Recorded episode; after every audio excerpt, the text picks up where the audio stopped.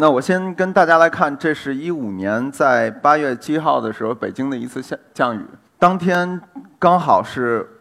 我跟我太太一块儿去决定我们第二天，嗯，就是我们以后的婚宴要怎么做。正好讨论完了所有的这些安排了以后，我们开始回家，就发现下冰雹，然后下大雨。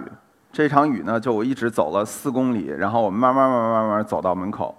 就发现整个我们家周边的区域全都被淹了。那再往前倒，在二零一二年的时候，七月二十一号，北京也有这么一场暴雨，它大概在十几个小时里头下了一百多毫米的雨。我们北京一年啊，大概有六百多毫米的总的降雨，就这一天就已经下了一百七十多毫米，所以这一部分呢，这个是六十一年以来最强的这个暴雨，整个交通都瘫痪了。后来在二零一二年的七二幺以后呢，我们北京在大概在二环和三环里头修了十八个调蓄池、两个泵站。那到了一八年的情况呢，七月十八号回龙观的区域，那也是被淹掉了。包括零七年的时候，我们能看到济南的那一场暴雨。其实济南是有很大的一个坡的一个城市，那么特别大的雨下下来，而且我们能看啊，它是一百五十一毫米的降雨，就在一到两个小时以后，哗一下所有的都下来，在马路上形成一道一道冲的洪水。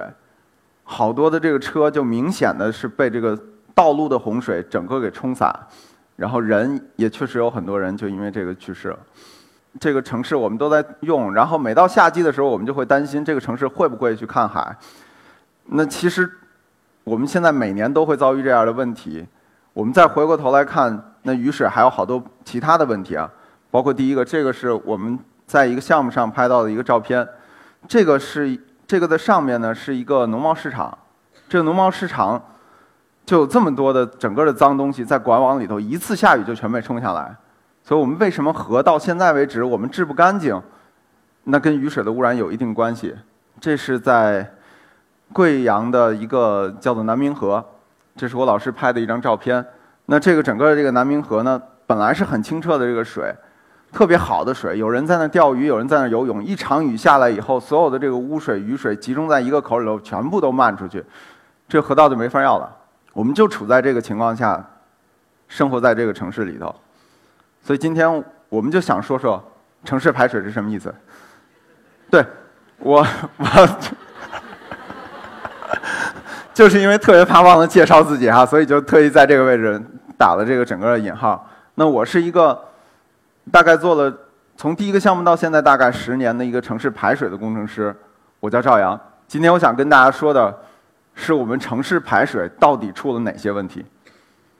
那我们先回过头来，我们想大概跟大家谈谈，就是你眼里的管网和我们城市专业工程师里的管网有什么样的不一样，和他们都是什么东西。我们提到排水的时候，往往大家看到的就是这些大型的管道啊，这是我们拿的一个项目的图。那这里面所有看到的。黄色的线、蓝色的线，一个一个点都是一个一个排水口，然后包括一个一个、一段一段的这个管道。这个城市里头所有地区都会有，因为这些水是总要排走的。那我们再来认识认识我们最熟悉的地方。左边这第一个呢，是我们所有的这个下水道的入口，就相当于我这个嘴的这个位置。所有的雨水呢都会灌到这个里头来，然后从井排到那个管网里头去。那在后边呢是我们。在日本拍到的这张照片，因为其实，在我们国内的大型的城市里头，已经没有那么多的原来的沟渠系统了。那还有比较熟悉的就是河道，河道也是我们自己排水的一部分，因为你的水总要最后排到河里头去，河要排到江里面去，江要排到海里面去。那还有一些大家可能不太了解的，不认为是城市排水的一部分呢，我今天也想跟大家说一说。比如说像这个，这是我们在柏林的一个广场拍的一个照片，你看着好像它就是一个砖。但实际上，这个砖和砖之间是有筑起来的很小的这个窄的这个条儿这个小小的窄的这部分条呢，会导致两个砖不可能完全贴合在一块儿。所以下雨的时候，它会从中间把这个水全都渗下去，尽可能的渗透。这个也是我们很重要的一类的雨水的设施。然后这个呢，是我们在荷兰的一个停车场拍的一个照片。看到的这个雨水口呢，我们今天在这个位置，我就不想讲这个太多，更多的是这一条路。其实它在地形的处理的时候，是特意做出来一个小凹凹的这个区域，然后让这个水集中的都在这个位置，能够进到雨水口里头去。那还有这个，这个看起来像是一个花园。如果你们家门口的花园被淹了，可能就要投诉物业了。但我告诉你，它就是为了被淹的。它设计出来就是为了被淹的。那这个我们管它叫做雨水花园，或者叫植草沟，就是把原来的绿地高出地面的绿地，我们把它沉下来，就是为了让水净化了以后再排走的。一会儿我们会再讲。所以我们眼里的水和大家眼里的这个排水系统呢，可能要扩展一些。那么我们现在呢，再来看看，我们是怎么科学的界定这些雨水的？我们是把雨水用了非常专业和科学性的术语给它分开，它叫大雨、小雨、中雨和暴雨。但是实际上啊，呃，我们说之所以要把它分开的最主要的原因，是因为我们有一个很专业的知识点叫做重现期。我们会把所有的降雨一个一个的统计出来，告诉你，这个一年下一次这样的，就是一年的雨，每一年重现一次，我们就管它重现期叫一。那么每三年出现一次呢，我们就叫三。我们如果说十年、二十年重现一次，我们就重现期二十或者十。好，那我们把刚才的术语，把中雨、大雨、小雨这种用很专业的术语把它分开了以后呢，我们就得到了这个我们自己想到的这个雨水，我们自己的这个雨水系统。我们把它分开了以后呢，是想跟大家说，刚才我们看到的那些设施，它其实都是对应在不同的雨的情况下才发生作用的。呃，我们经常出现的洪涝的问题呢，其实集中在大雨、暴雨和特大暴雨里面。我们在小的雨的时候，没有人说家里头下小雨的时候我们家就积水。那如果那样的话，你就赶紧打投诉电话，就不要去想了。当然，我们大部分的城市的设施都是在中雨和暴雨的时候才会出现这种的洪涝的事件。那我们就回过头来去讲一讲城市内涝。城市内涝呢，我们国家和其他的国家是有一些区别，是因为我们的在很多年前啊，我们最早的室外排水标准应该是在一九八七年的时候有一版。那那一版查出来的时候呢，我们的重现期最小的是允许到零点三年一遇，也就是说，我们家的管子连一年一遇的水可能都排不出去，是因为我们当时的。发展的费用啊，钱啊，因为你要修管子要占钱嘛。我们现在呢，把它修到两到五年一遇，也就是说两年一遇的大雨，按道理来说，我们通过管道就能全部的排走。那到五年一遇的大雨，我们也能够全部的排走。重点区域可能有十年或者二十年一遇。那我们这个目标呢，其实跟欧美的基本的水平是差不多的。但我们到底为什么会经常会出现暴雨？其实跟我们自己的维护管理和它的运行状态有特别大的关系。这还是我那天。结婚，跟我夫人浪漫的走回来的那场雨，这一场雨，我们走到家门口的时候，污水贸易，垃圾全都掉在一地啊！刚好那场雨是先刮了很大的风，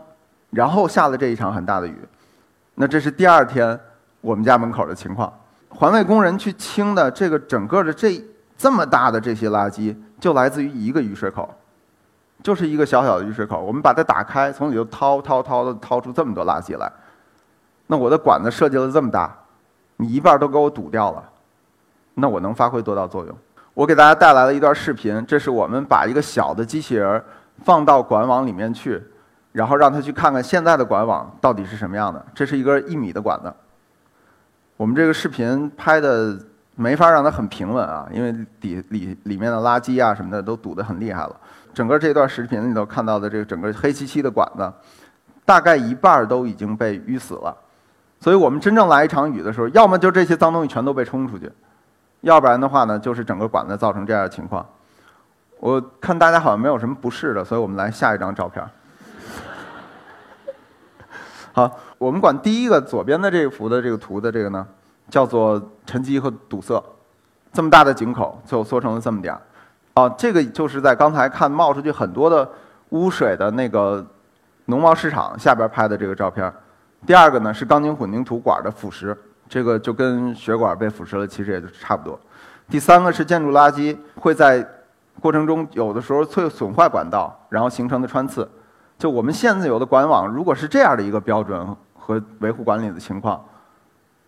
那我觉得可能我们做多大的充电期也是建设时候的充电期，必须要把心思花在一点一点的维护上来。那我们就去国外去看呀，去国外去看，我们去看，先说看我们这个在。美国看到的情况，其实美国的大多数的管理跟我们说实话水平差不多，对，对，但是他们跟我们不同的是在于美国的土地可能更广，然后人可能更稀少，然后维护管理确实精细度比我们要高，但是人的是基本的情况和有一些垃圾口也是能够看到有些堵塞的，于是他们就也会一点一点的做啊，就是像这个，他会把这个区域呢上面隔上一个布，上面打上几个孔，我们垃圾都在这儿。那我们就干脆向东走，看我们的自己的邻国啊，日本。去看南波的这个项目呢，是在日本大阪。这个南波的项目，大家可能看到的这是一个购物中心，是我特别建议大家在这儿游览的时候，是能从它的一层，从屋顶一层一层的走到它的七层。它这个是有一个绿化设计的一个绿屋顶绿化的大奖的获奖的项目。那这里头涉及到大量的绿色的种植，有好多的绿量。那你每次扫完的这些叶子都会哪儿去呢？下雨会冲到哪儿呢？我们看它这个边上的这个小沟，这就是一个很小很小很窄的沟。这个沟呢，在这个位置会漏下去到管里，就是看到的这个。那先有一个横的篦子呢，让这个水呢，所有的叶子粗的在外头挡着，它会定期的清理。然后翻开这个栅栏以后呢，这个位置会有一个很小的格栅，所有的叶子会拦在这个位置，它会定期的去清掏。如果把这个设备全都打开，你看到跟我们马桶就跟我们卫生间的那个地漏的那个盖儿是一样的，它会有一个小小圆圆的这个地漏，然后里面有一个几个孔，最后一次再把树叶和其他东西截到外边。那我们看到密集的城区了以后，我们再去我们那天去看冈山，去冈山去看的时候，它是后乐园是很著名的一个古典的园林。日本的很多园林里面有很多碎石沙子铺成的小路，这些路呢，我们就当时一直在想，它如果说雨冲刷下来了以后，它这些石头子儿怎么去把它做清理？因为清清理和洗涤石头子儿是很麻烦的，所以我们看到它的雨水口呢，在那雨水口里面会有一个小桶，这样一个铁桶，这个铁桶底下有很多漏的这个眼儿，然后所有的水进去了以后呢，所有石头会留在这个铁桶里头，他们会把这个拉把这个雨水口拉出来。然后把这个桶拉出来，把石头倒出去，清洗干净，再把这个东西放回去。那这是在京都我们当时拍到的一个沟。这个沟呢，就是我们经常在城市里头，在日本经常会看到，但是在国内慢慢看不到的这种的沟渠。它的沟渠就是这个地面的这个水会流到这个雨水口里头，再流到这个沟沟渠里头来。它最简单的方法就在这个放位置放一个挡板，我把能隔住的油垃圾，我尽量的存在这儿，我定期的去清理它。那这个就是它所有的这个道路可能会截断沟的位置，它在这块会安上许多的栅栏，然后让你去慢慢去清掏、去清理。那当然是修你这边的时候，还看到这儿有一个树的这个跟垃圾一样的，其实是为了把更好的水导流到这边，然后它不翻过来。那我们再看井盖啊，我们从微信上能看到好多俄罗斯特别漂亮的井盖，日本特别漂亮的井盖。我们在东京这一次去发现的这个井盖，就发现所有的地方井盖做的再漂亮，它也只是一个井。它没有一些活动的部件，我们这个井盖呢，就像一个亲子井盖，这个里头有四个小孔，前三个孔说明这个井是，我们从现在看就是零一井、一 C 井、三 F。那这个井呢，每一次维护和清理的记录在电脑里头都有。然后在后面的那个七三呢，是证明这个井的第一次设置的时候是一九七三年设置的。它每一次换完井盖了以后，都会复核一面。我们就每一次它维修了以后，它都会复核一遍我们的井盖。这个是不是对应的那个编号？我们维护了以后，怎么去管理它？是不是已经记录上了？那我们看到日本的这些，就觉得我们应该把这些东西纳进来。但是很可惜，是我们公司没有人会日语，所以最后大家决定买一个写真集，专门是说管道怎么清淤的。那这样的话，可能最快的速度能让我们知道怎么去清理和维护。所以我们也在日本找到了很多很多的书，那其中专门的一个这个下水道施工和维护的解说，就特别适合像我们这样的工程师去阅读。他就 他就分别告诉了大家，如果我们要去清理一个下水道的时候，在四百的管网的这四百，我们指的就相当于是零点四米，我们是毫米单位。那八百的管怎么清？两千的管怎么清？要从哪个位置作业井怎么下去？然后需要是不是在你清理之前要把前一个井给堵上，因为那个水可能会冒进来，让你清理的工作都白费。那我们就把这个一一的阅读了以后，我们也是希望慢慢的把它翻译出来，然后发给大家。主要文字量比较小，也比较好翻译。刚才看到的那个井，我我们现在的很多的工作其实就放到了现在垃圾的清运和管理上，因为大家都说下水道是城市的良心，所以。所以就有很多人花钱去建下水道，但其实我们觉得，恰恰在现在的这个时候，我们很重要的是评估我们现在的管网到底哪一段需要修，哪一段需要维护，而不是我们一竿子打死把钱全砸在它身上。所以我们现在做的最基本的一个工作，其实特别简单，就是你一段一段的去开井，然后去把机器放进去，然后看它到底是淤积还是堵塞，到底有什么问题。你把它全清楚了，你再决定我是把这一段翻开了修，还是我们把这一段完全就打破，把所有的道路全都翻过来，我再干脆再埋一根。那么再往后，刚才我们说的啊，我们说的一直是说，嗯，一年到十年以内，就是城市管网在承担的压力的这一部分的降雨。我们再先先说说，我们再来说说。二十年到一百年一遇这种特大暴雨会怎么样的情况？其实，在管网那一部分，我们国内还是做了很多的工作。但是在大雨和特大型暴雨的时候，确实我们这几十年是明显的能看到跟国际上是有差距的。呃，我们有几个案例给大家一一的说明。这个是 Sasaki 一个景观公司在两千就那个台风以后，在波士顿做的整个的一个新的规划。那这个规划呢，主要讲的是。他们认为以后的一百年以后，潮水会顶上来，同时会有更极端的暴雨。那我的城市在这双重的压力的挤压之下，我是负担不了现在的功能的。所以在现在一百年之前，我要知道哪个地方是安全的，哪个地方我们是人要迁走的。所以这个这个项目呢，当时在做的时候就分二零五零年和二零一二一零零年两个时间节点，把它的暴雨和它的海潮做的叠加。我们得出来的整个的这张呢是洪涝风险图，看到这些蓝色的部分就会被淹的地方，可能我们所有的这些最重要的电站，然后我们的交通设施就不能布置在这些区域，那我们的人口可能要慢慢往其他的区域去迁移，所以他们在用洪涝风险管理的图去管理这个城市到底哪部分该建，哪部分不该建。其实我们太熟悉这个了。刚才青岛那个视频，其中说的有一句话，我觉得说的特别的正确。这个正确的话就叫做：高处的地方几乎都没有积水。我们每一年到洪涝的时候，都会发现会有好多的微信上会写：“故宫六百年从来被没被淹过，青岛修的下水道，德国人的良心，种种种种这类。”其实，我觉得大家要客观的认识这个事情。就这个事情呢，故宫这么多年没有被淹的很重要的原因，是在于当时在建设的时候。它是可以选到一块比较高的地方的。如果大家有兴趣去翻一翻广州的这几十年的变化，去翻一翻福州这几十年的变化，都会发现人临水而居的会时候会找一个比较高，然后离水也比较近的地方。那这个区域呢，就不太会积水。因为它比较高，它呢会排到整个的护城河里面。他们挖那个河也是为了让它有一个排水的这个道，甚至我们后边什刹海公园和相关的所有的河道连通，就是为了把这些水都能排走。所以我们看到那个龙吐水和龙溪龙吐水的那个排水管道很精益，但其实真正下暴雨的时候呢，那个地方不会积水的很多的原因是因为它有很多路面的慢流的通道。那今天的北京是这样的，我们今天北京这么大的城市。我们能把水排到哪儿？我们自己在建设里头，整个的河道会越来越窄，我们没有那么多的空间了。那是不是我们就不做了？那我们也是从其他的地方又看到了一些做法。这是其实是基于洪涝风险图很普遍的做法。这个是在美国丹佛，丹佛的这个城市呢，我们能看到的是左边这个图，我先跟大家解释一下，灰色的可以理解为特别特别大的暴雨才会淹到的位置。然后这个粉色的呢，是它经常或我们说的经常，比如说二十年或者五十年就会淹到的位置。所有的蓝色的线条都是大家要保护住这个地方，让水能直接通过去的地方。因为水它一定会找低的地方走，它就一定要保留它的通道。我们可以注意到中间有一个体育馆，这个体育馆实际上是在暴雨的时候会被淹没的。然后第二个呢，能看到我们这个区域的图，洪涝所流经的这个。线路和我们这个图上的所有的绿地的分布几乎是一致的，唯一不一致的是这一段。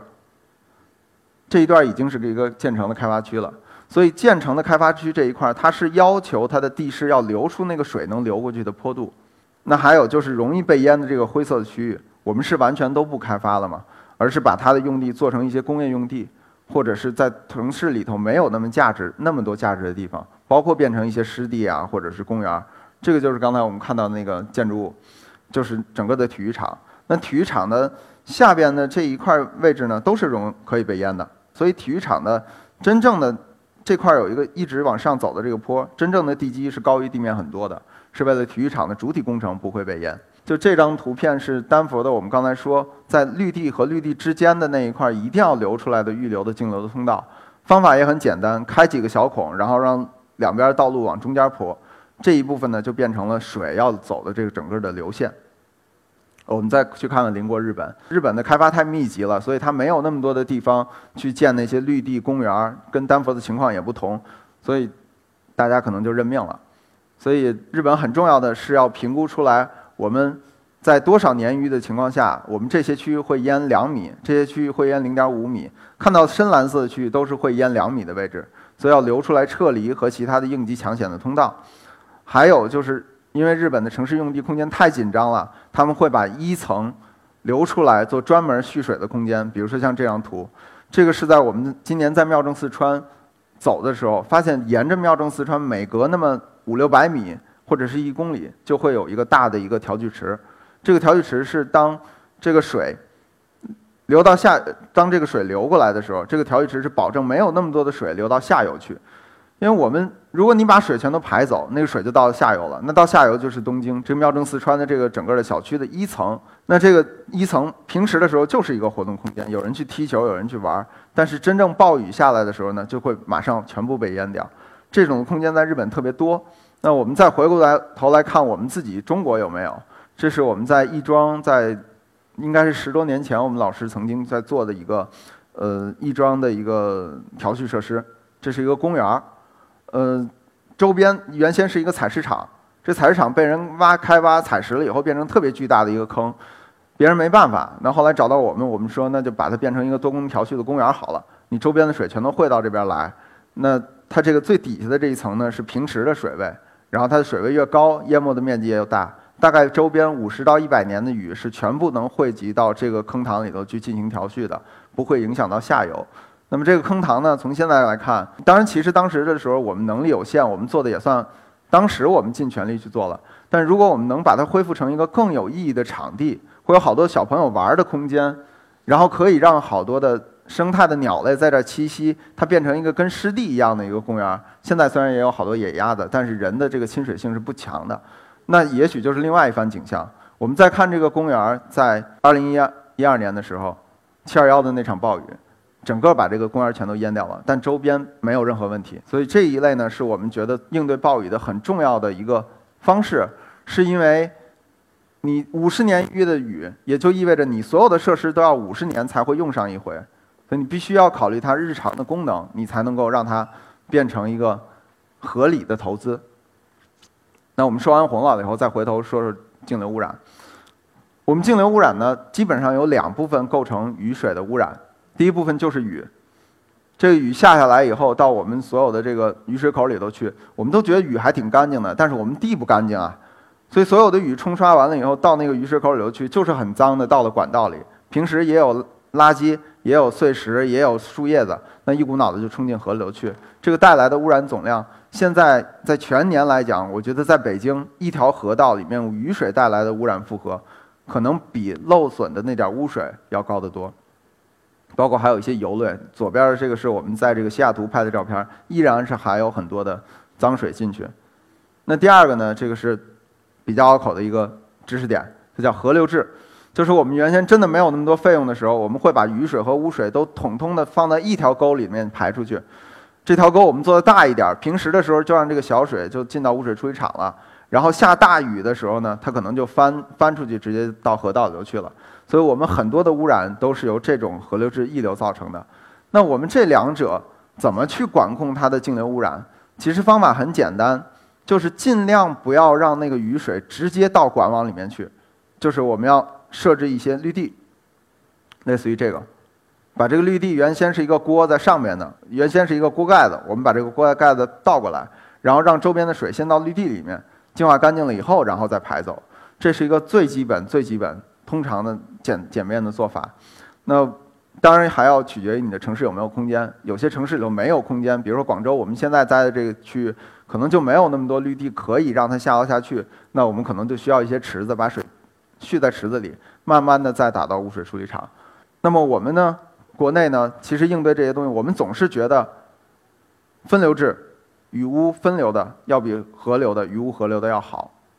于是我们这些年做了很多的工作，是想把这个所有老城区的雨污河流的管线给它拆开。这一部分南京也做了，深圳也做了，好多地方也都做了。但是我们现在去的城市，